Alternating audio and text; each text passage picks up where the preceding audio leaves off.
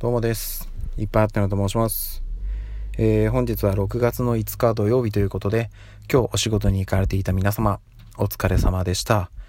えー、私は今日はお休みで、ま、家の片付けをしたり、病院に行ったりといった感じだったんですけども、やっぱね、その家の片付けはね、集中できないですね。まあこれ皆さんもね、経験あると思うんですけど、片付けようとするとね、懐かしいものが出てきてっていうのでね、うん。全部は片付けられておりません。でも、えー、全体の半分ぐらいですかね、はとりあえずさばけたので、明日もうちょっと頑張れば、どうにか、あの、またリビングが 生活できる状態に戻せるんじゃないかなというところまでは来ております。えー、夜はね、ちょっとあの仕事の報告書とか書かないといけないので、ちょっとそっちに時間を使おうかなという感じでございます。はい。そしてですね、あのうんと、前にこの話したかな？ちょっと記憶曖昧なんですけど、私、あの、今乗っている車を、前、少し前に買い替えたんですよね。買い替えて今の車にしたんですけど、前に乗ってた車の鍵をですね、紛失しまして、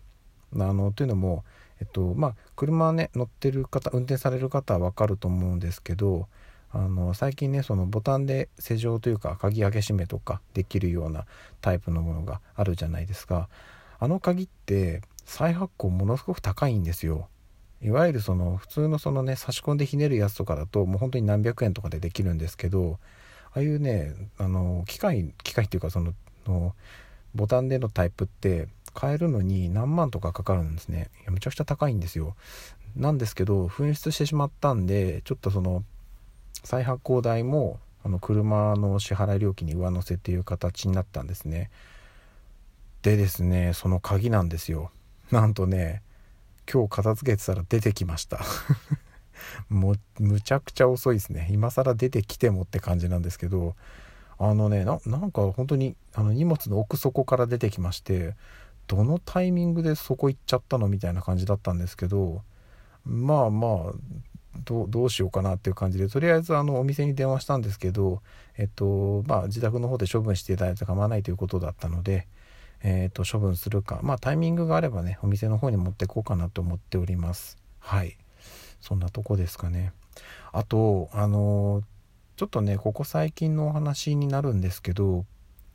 ちょっとね仕事でストレスなのかなわからないんですけど感じていたようなんですよね。うん、まああんまりね具体的なお話をすると良、うん、くないのかなと思うのでうんとどういうことがあったかっていうところまでは話さないんですけどうん自分の中で少しこう気持ち的に、えー、負荷がかかってしまうような出来事がいろいろ重なってしまったっていうのがあってで私自身はあんまり気にしないように気にしないようにしてはいるんですけど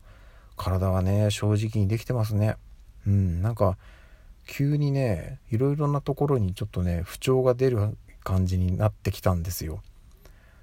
でそれを今まではあまり気にしてなかったというか、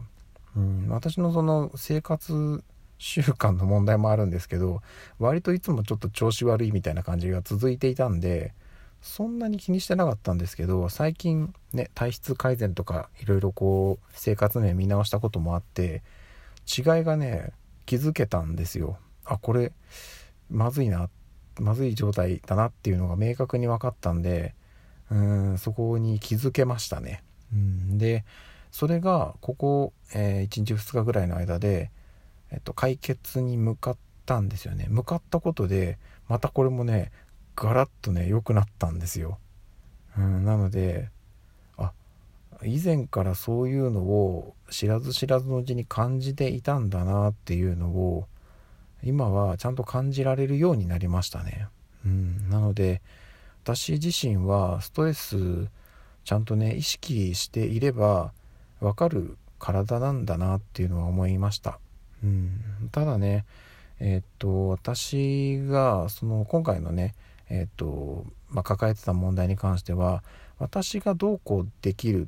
ていうのがね本当に限られていたのでうん、まあ、正直時間が解決してくれるだろうぐらいの感じでいたんですけどそこもね本当は良くなかったのかもしれないですね。うん、でそれこそ会社の方とかといろいろ話をして、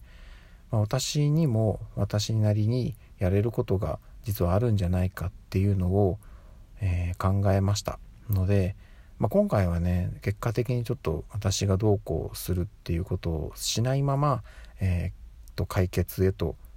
まあ、向かうことができた迎えうん迎えたというかあまりいい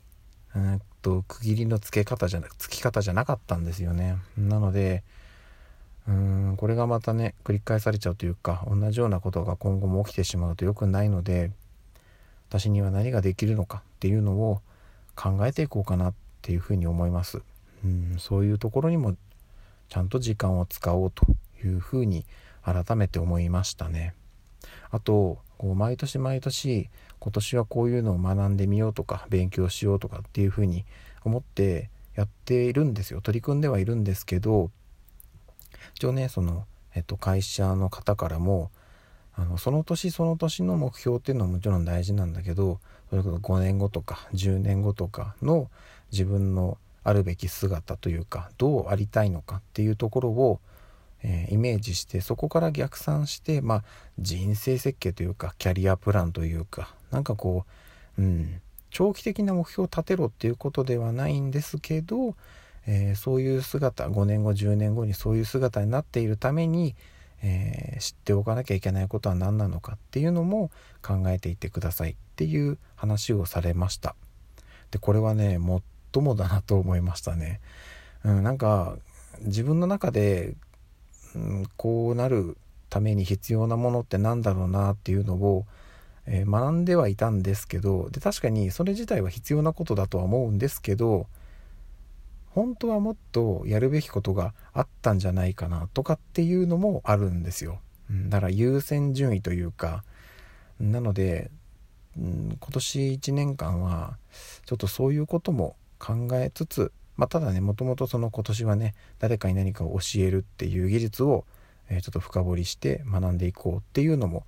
目標としては掲げたのでそこは、え、進めつつ、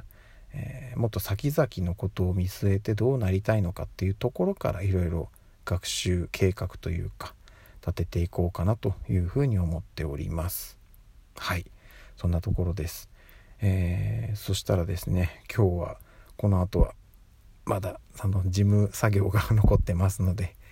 えー、引き続き取り組んでいきたいなと思っております。改めて今日もお疲れ様でした、えー、また明日の朝にお会いしましょう。ではでは。